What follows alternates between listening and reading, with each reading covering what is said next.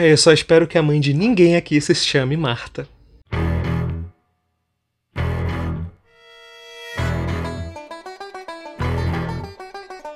Sejam bem-vindos ao Clacast e hoje à sua direita temos ele, o grande lagarto gigante atômico japonês, o Godzilla.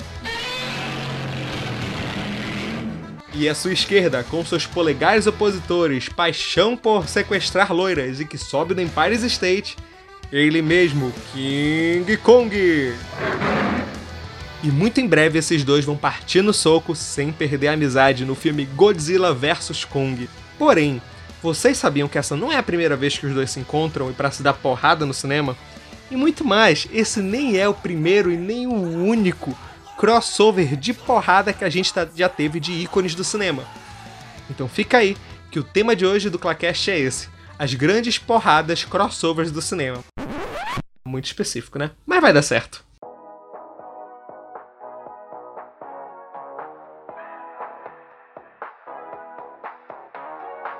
Sejam bem-vindos ao Claquete, o seu podcast de cultura pop do Claquete de Papel.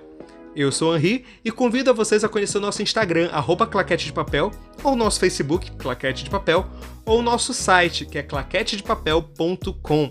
E lá vai estar todos os detalhes do podcast de hoje. Tudo que a gente citar, trailer, imagem, estão lá. Quem quiser tá com curiosidade, quiser ver um pouco mais, confere lá o link. E hoje é um tema bem específico. Por muitos anos a gente teve umas porradas surreais no cinema que de um tempo, pra cá foram meio esquecidas. E já estão sendo lembradas agora com Godzilla vs Kong.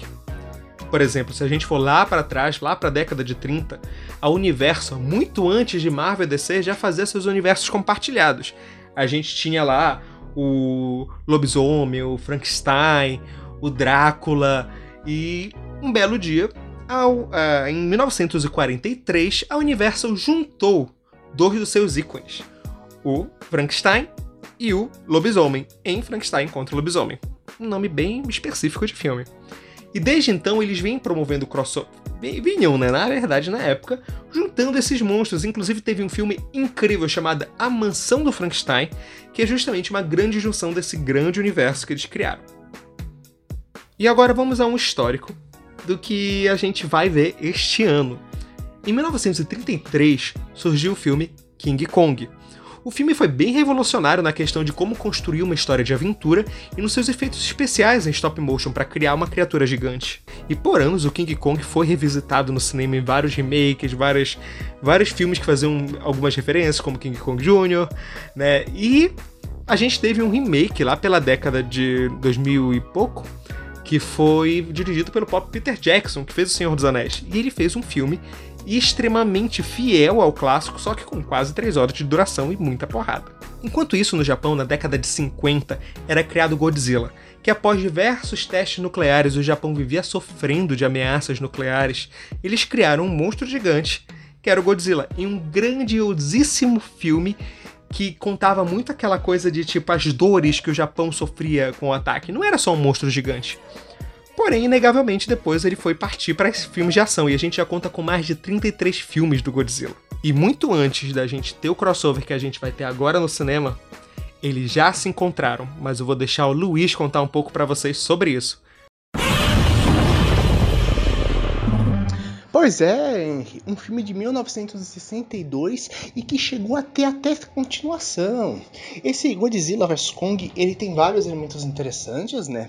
E praticamente ele é o primeiro filme colorido do, King, do Godzilla.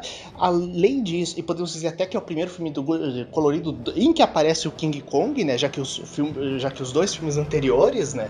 Que é o King Kong original, assim como o filho do King Kong, são branco e preto. Ele é o segundo inimigo do Godzilla, isto é, o segundo monstro que chega a enfrentar o Godzilla, já que Antes disso, ele já tinha enfrentado o monstro Anguirus, que é baseado no anquilossauro no filme Godzilla Ataca novamente.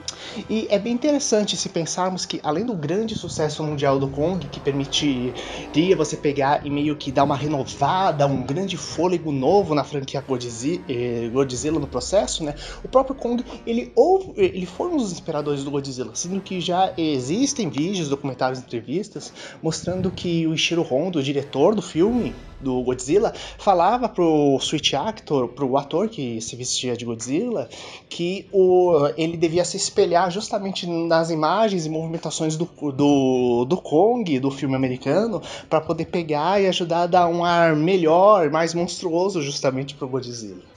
E é interessante que nesse processo de renovação da franquia, ele é um filme bem de transição. Porque, de um lado, ele é um filme mais cômico, mais leve, mais suave, em comparação aos filmes anteriores, que são uma coisa mais de drama, ficção científica, misturada com terror sendo que esse aspecto mais cômico e leve depois predominaria ao longo dos anos 60, 70 nos filmes do Godzilla, e ao mesmo tempo que ele é um dos últimos filmes do Godzilla onde ele ainda é colocado como o grande inimigo da humanidade, o resultado da natureza se manifestando por causa do desequilíbrio ambiental, né? Coisa que posteriormente seria modificada justamente nos filmes de justamente nessa linha mais cômica do Godzilla mais para frente, né? No qual ele passaria a ser meio que o protetor da humanidade contra os monstros e forças de outro mundo, inclusive. Então é um filme bem de transição, diga-se de passagem. E a história do filme, como é que é? Basicamente, o, uma empresa farmacêutica vai até uma ilha cheia de monstros, mais precisamente a Ilha da Caveira, tentando achar um novo mascote dele deles. Lá eles acabam escolhendo Kong e levando ele para Tóquio, só que o Japão está sendo atacado pelo Godzilla e os dois monstros acabam se enfrentando. O pessoal do Japão percebe que o Kong poderia ser uma grande arma contra o Godzilla e acabam levando ele para outro combate contra o Godzilla. Né? E aqui temos a famosa, inclusive, cena dos balões coloridos levando o, o Kong desacordado para enfrentar o Godzilla temos a famosa cena da batalha entre o Godzilla e o Kong, no qual o King Kong ele enfia uma tora de madeira, basicamente uma árvore inteira, goela abaixo do Godzilla, que virou um grande meme na internet. E uma das coisas mais insanas é o King Kong, ele absorve o poder dos relâmpagos para ficar mais forte, que foi inclusive uma forma do roteiro pegar e tentar justificar como é que ele conseguiria lutar contra o poderoso bafo atômico do, do Godzilla, né? Afinal, é basicamente um uma versão moderna de um bafo de dragão, né? Então, como pegar e enfrentar isso, né? Então, esse foi o recurso narrativo o que foi encontrado, né? O que é bem engraçado se pensarmos que nos filmes recentes do Godzilla, justamente essa questão do relâmpago é basicamente todos os grandes inimigos do Godzilla dos últimos filmes americanos foram todos baseados em eletricidade. E é engraçado que, assim como o terceiro filme do Godzilla original japonês vai ser justamente foi justamente contra o King Kong, justamente o terceiro filme do Godzilla americano também vai ser contra o Kong, no caso, né? gerando várias comparações. Né?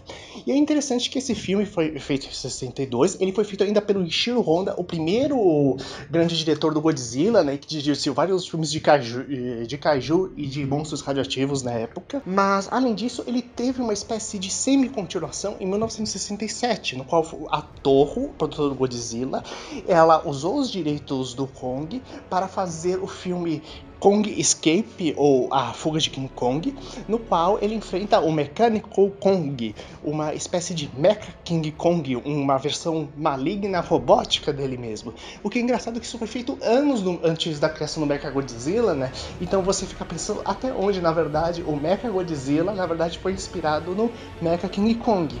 E ficamos até na dúvida, né? Se de repente a gente não vai ter algo similar ao Mecha King Kong no filme, ou mesmo em algum momento no Monsterverse, já que temos até um anime confirmado na Ilha da Caveira, né? E uma das coisas que teve no justamente nos créditos finais do filme de do filme de do Godzilla 2, né, é que estava sendo construído justamente uma estrutura uma fera mecânica na Ilha da Caveira, né? Então você fica se perguntando, nossa, será que no Mecha Godzilla vamos ter um Mecha Kong na história, né? Mas isso fica para outro momento e outras especulações. Obrigado pela oportunidade, galera. Então, gente, esse foi o Luiz. Vão conhecer no Instagram dele Sombras e Aventuras ou o YouTube dele, que é Monstros e Aventuras, que é uma página sensacional. Nossa, ele tem uns vídeos lá muito bons. E a gente se conheceu por ser amigo, assim, com esse negócio de Kaiju. A gente tem uma live lá de mais de uma hora só da gente falando do Godzilla, então é sensacional. E voltando a isso, depois desse legado, né, lá atrás do Godzilla e Kong, os Estados Unidos está tentando readaptar o Godzilla. Porque por anos a gente teve aquela versão dos anos 90 com Matthew Broderick, que é bem bem delicada. Vamos, vamos deixar. Isso não é assunto para hoje, né? Vamos pular isso. Mas acontece que em 2014 a, a Legendary, né, tentou fazer a sua versão do Godzilla. E ficou bem legal, porque eles conseguiram trazer de volta aquele medo, apreensão relacionada aos testes nucleares, assim como colocaram Godzilla lutando contra os monstros. Paralelamente, fizeram o King Kong e depois fizeram Godzilla 2, o Rei dos Monstros, que consegue trazer muitos dos monstros clássicos da mitologia japonesa, como King Ghidorah, Rodan e até a Mothra, e finalmente adaptado de uma forma legal para o ocidente, sabe? Então, assim, foi feito um trabalho legal de construção de universo. E tanto nesses filmes quanto no do Kong, a Ilha da Caveira, eles prepararam muito a empresa Monarch. A Monarch é o ponto de união entre esses filmes, na qual a gente tem uma empresa maligna que está preparando planos aí relacionados a criaturas gigantes que finalmente a gente vai descobrir um pouco mais sobre neste novo filme.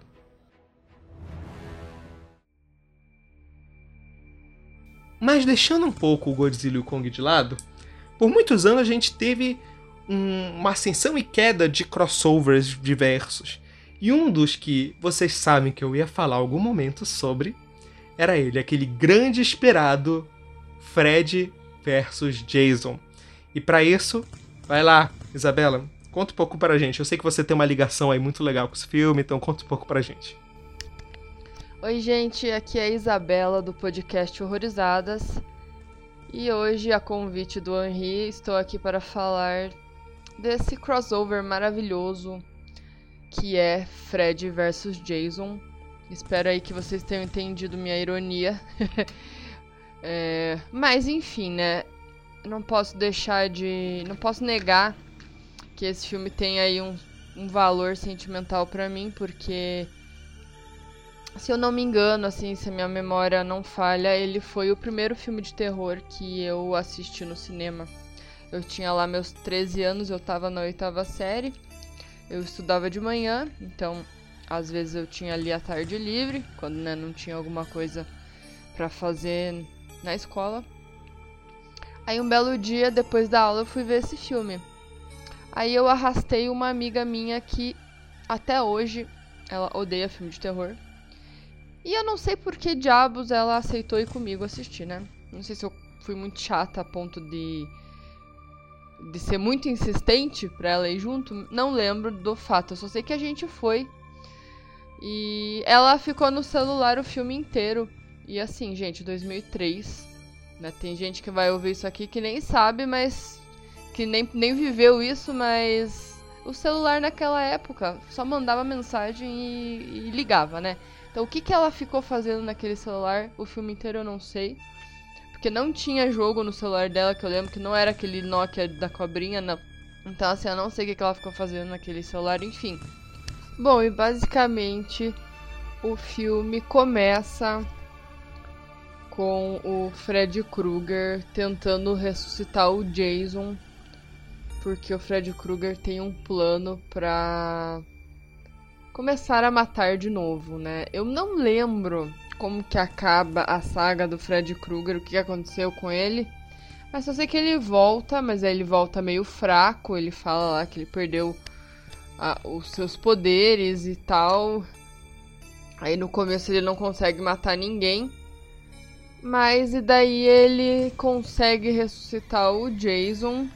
Então, assim, ele trazendo o Jason dos mortos vai ser mais fácil dele conseguir voltar à ativa, né? E fazer os jovens terem medo de novo e, e com isso acaba aí fortalecendo os poderes do Fred para que ele possa voltar a matar todo mundo, né?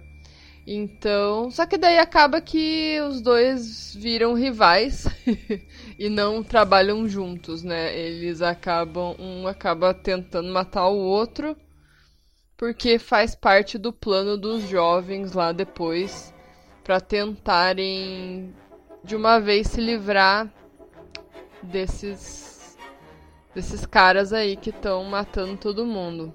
E esse plano, eu lembrei de uma cena muito ridícula desse filme, que é quando o Fred Krueger possui um, um carinha lá, que é o, o maconheiro da, do grupo, porque tem sempre um maconheiro em filme de slasher. E esse maconheiro lá, que eu esqueci o nome, ele tá possuído e acaba injetando uma. Um, uma substância lá que faz com que o Jason durma. E isso é muito ridículo, né, gente? Porque passou dos limites da, da falta de noção. Até porque o Jason, teoricamente, tá morto. Ele é um morto-vivo, ao que parece, né? Então isso foge totalmente da lógica, até propriamente falando de zumbis, né? Então, ai, pra mim é muito tosco isso. Não consigo engolir esse tipo de coisa. Não dá para negar que, poxa, um filme com o Fred Krueger e o Jason. É, não. Tem, tem que assistir. É um filme que, assim. Por mais que possa ser ruim, a gente se arrisca. Porque afinal de contas tem ali as duas celebridades do terror em um filme só. Ficou uma história muito bagunçada porque tem dois serial killers fazendo, tocando terror aí na, na, entre os jovens. Virou uma galhofa total, mas é um filme divertido, dá pra se divertir, dá pra assistir com a galera dando risada, não é? é, é tem muito filme que é legal você fazer isso. Mas é, é o filme que, que não é um filme bom, não, né? Temos aí. temos aí outros filmes desses dois cavaleiros que lutam aí. Esses dois companheiros que lutam aí entre si, que são muito melhores, né, do que essa junção. É uma pena que quando juntou ficou uma merda. E para finalizar, vai aí uma curiosidade que talvez alguns de vocês não saibam. Mas os dois roteiristas desse filme cogitaram colocar o Pinhead, sim, aquele da franquia Hellraiser, no final alternativo de Fred vs Jason. Eles fizeram vários finais, escreveram vários finais e o Pinhead estava entre um deles. Aí eu me pergunto: será que seria bom ou muito ruim? Já que o filme inteiro é aquela sessão de coisas absurdas e estapafúrdias, o que seria um pinhead a mais nisso tudo, né? Não é mesmo? Então fica aí o questionamento. E é isso.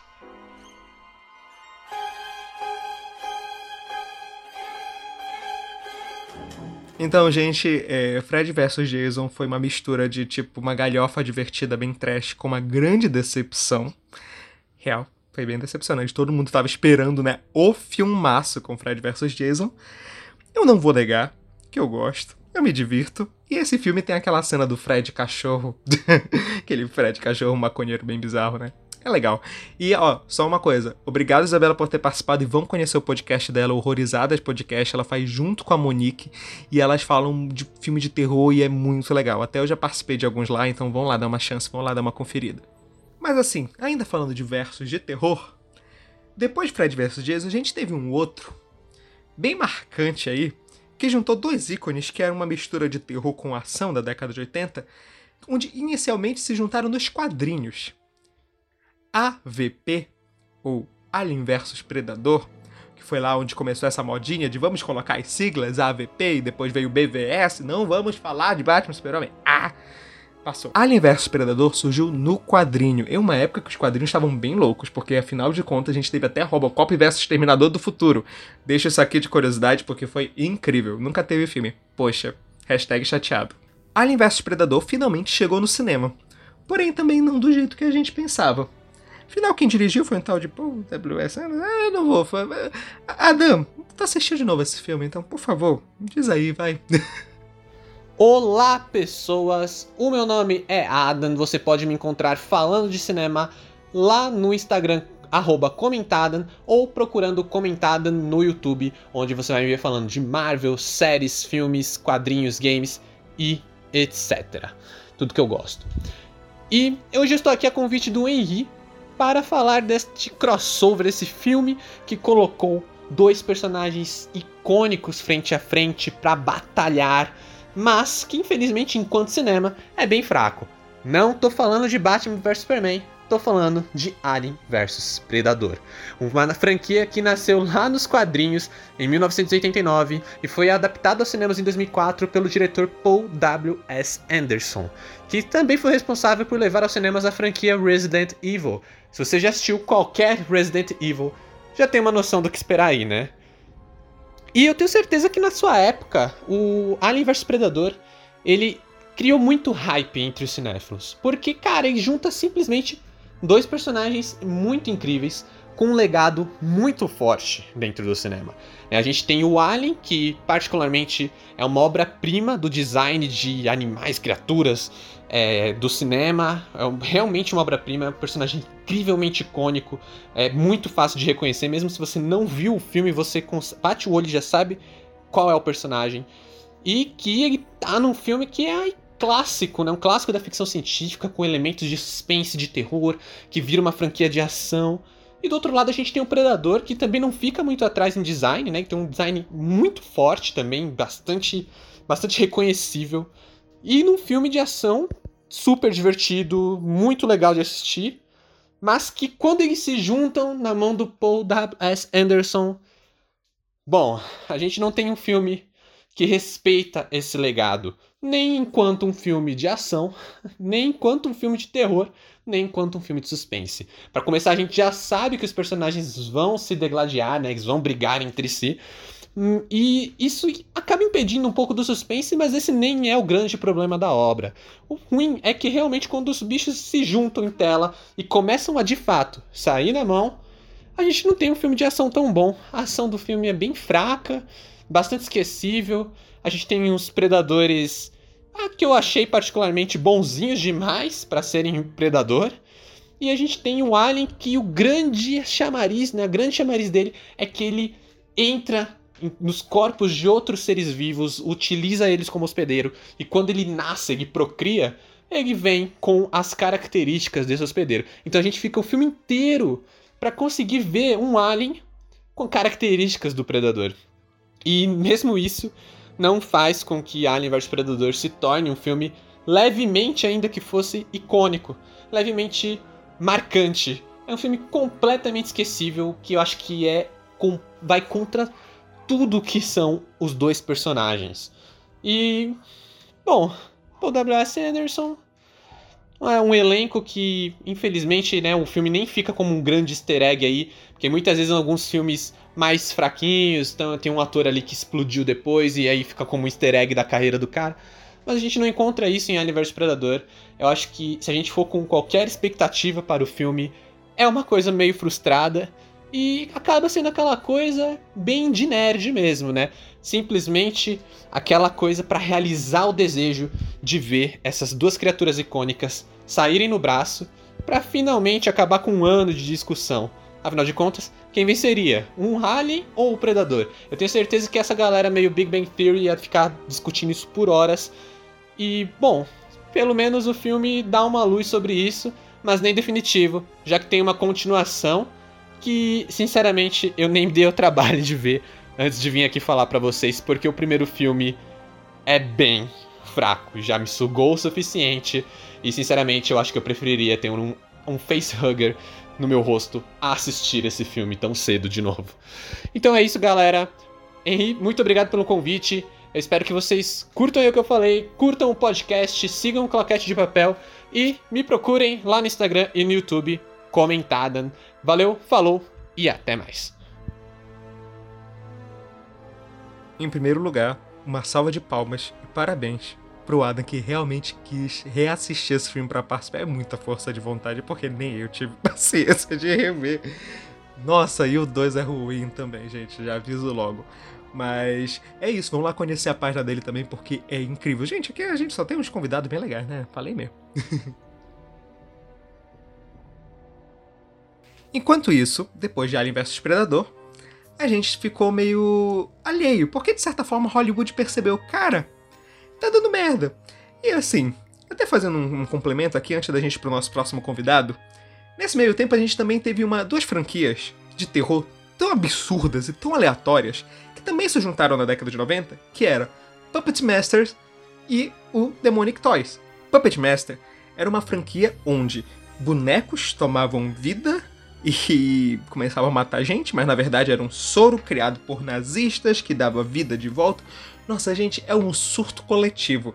E se a gente parar pra pensar, tem uns 13 filmes diferentes, nem sei dizer direito, e sinceramente não vou me dar o trabalho aqui, porque. Assim, primeiro Puppet Master era legal. E depois veio Demonic Toys, que também, olha aí, monstros, só que eles são possuídos pelo demônio. E aí, a curiosidade é que os dois foram criados pelo mesmo cara. Eu acho que ele viu o Chuck o boneco assassino e ele tinha alguma perversão bizarra aí. Não vamos entrar muito em detalhe da vida do cara, né? Meio triste. Mas enfim, ele fez essas duas franquias. E finalmente elas se juntaram em Puppet Master e Demonic Toys. E a gente esperou, cadê porrada de bicho?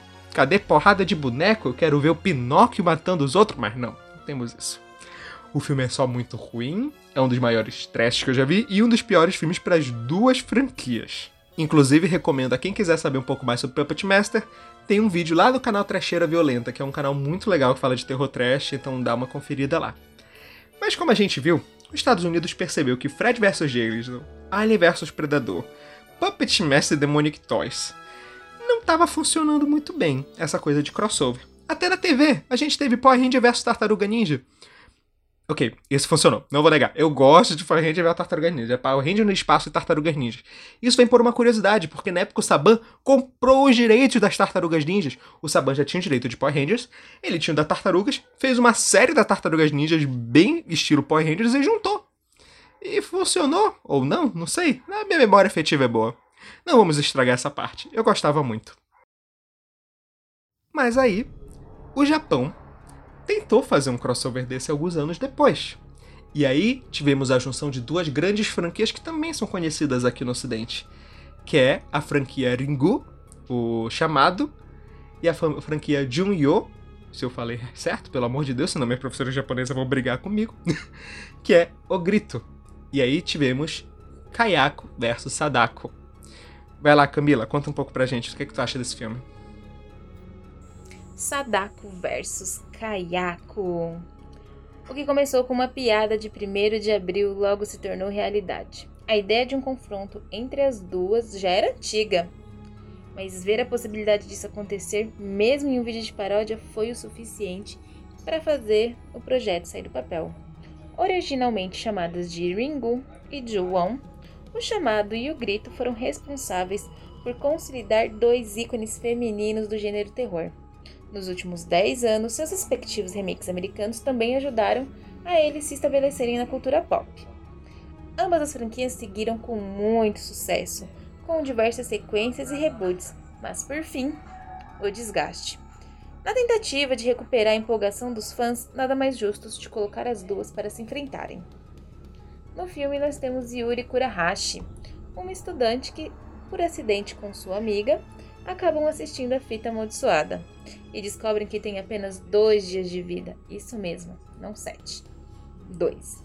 E, desesperadas para se livrarem da maldição, resolvem a ficar à mercê de outra maldição, invadindo a casa de Kayako, pois elas ficaram sabendo da história de que todo mundo que entrava na casa morria. E logo, elas, essas garotas ficam à mercê tanto de Sadako quanto de Kayako, ambas querendo reclamar suas vítimas. Apesar da ideia ser muito boa, você percebe que no filme foi difícil mesclar as duas franquias com suas próprias mitologias, que foram construídas através de diversas sequências, e tudo acabou meio que jogado lá na tela. A maldição da Sadako é literalmente retalhada. As pessoas não têm mais sete dias de vidas. Tem dois a presença, a, sua, a presença da Sadako no filme é constante e as pessoas começam a morrer feito moscas. Aí vamos falar então da Kayako. Ela basicamente está ali de participação especial. O Toshio, ele aparece muito mais vezes que a própria Kayako. O que é estranho, né? Já que o nome dela tá ali no título do filme. Então a história se desenrola com algumas surpresas ou não. E no final das coisas, o embate das duas leva apenas dois minutos antes dos créditos subirem. O filme, né? Além disso, tem uma cena pós-crédito, porque é aquela coisa. Se a gente vai fazer. Se eles decidem fazer um filme errado, tem que colocar um laço vermelho. Senão, o papel deles. Eles não fizeram direito. É, quando eu fiquei sabendo da notícia do filme, eu fiquei muito empolgada. Eu não vou negar. Porém, se você olhar bem, é difícil você juntar as duas franquias e diferente de Fred vs Jason, que os dois, as histórias dos dois são construídas simultaneamente no filme, isso não aconteceu aqui. Porque na verdade o filme deveria se chamar O Chamado. É isso, porque o filme se resume a mais um da franquia O Chamado. O Grito, uma participação especial que tá ali, aparece de vez em quando, mas é resumidamente a isso. Aqui na descrição do Claquete de Papel vai estar tá o link da paródia para vocês estarem dando uma olhadinha da onde tirou-se a ideia para este filme.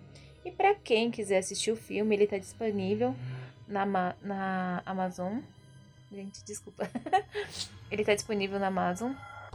E vão lá assistir, tirem suas próprias conclusões. Mas eu, como um grande fã de filme de terror, esperava mais. Então, Camila, obrigada pela participação e agora nós vamos falar do melhor crossover de todos os tempos. Batman vs Super-Homem!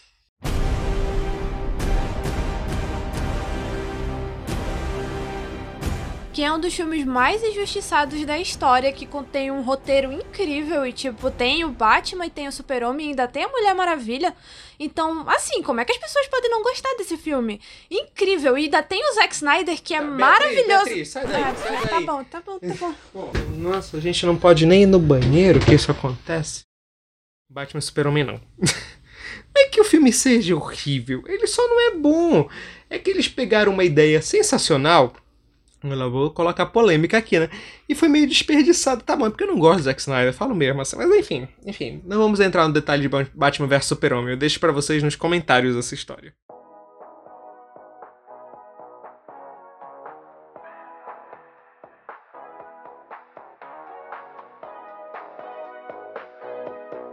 Mas então, gente, é, esses foram alguns dos crossovers mais importantes, não necessariamente bons, do cinema.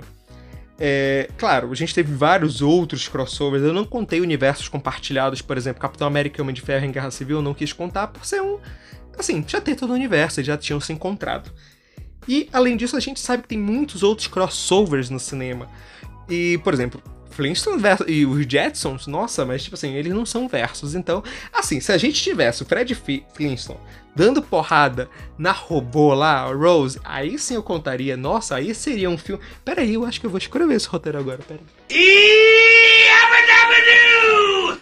Mas agora, a pergunta do final desse podcast que eu quero saber de vocês é qual desses crossovers mais marcaram vocês?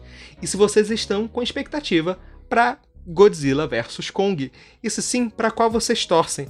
E parafraseando meu amigo Adam, no dia que o King Kong soltar um raio atômico pela boca, aí a gente conversa.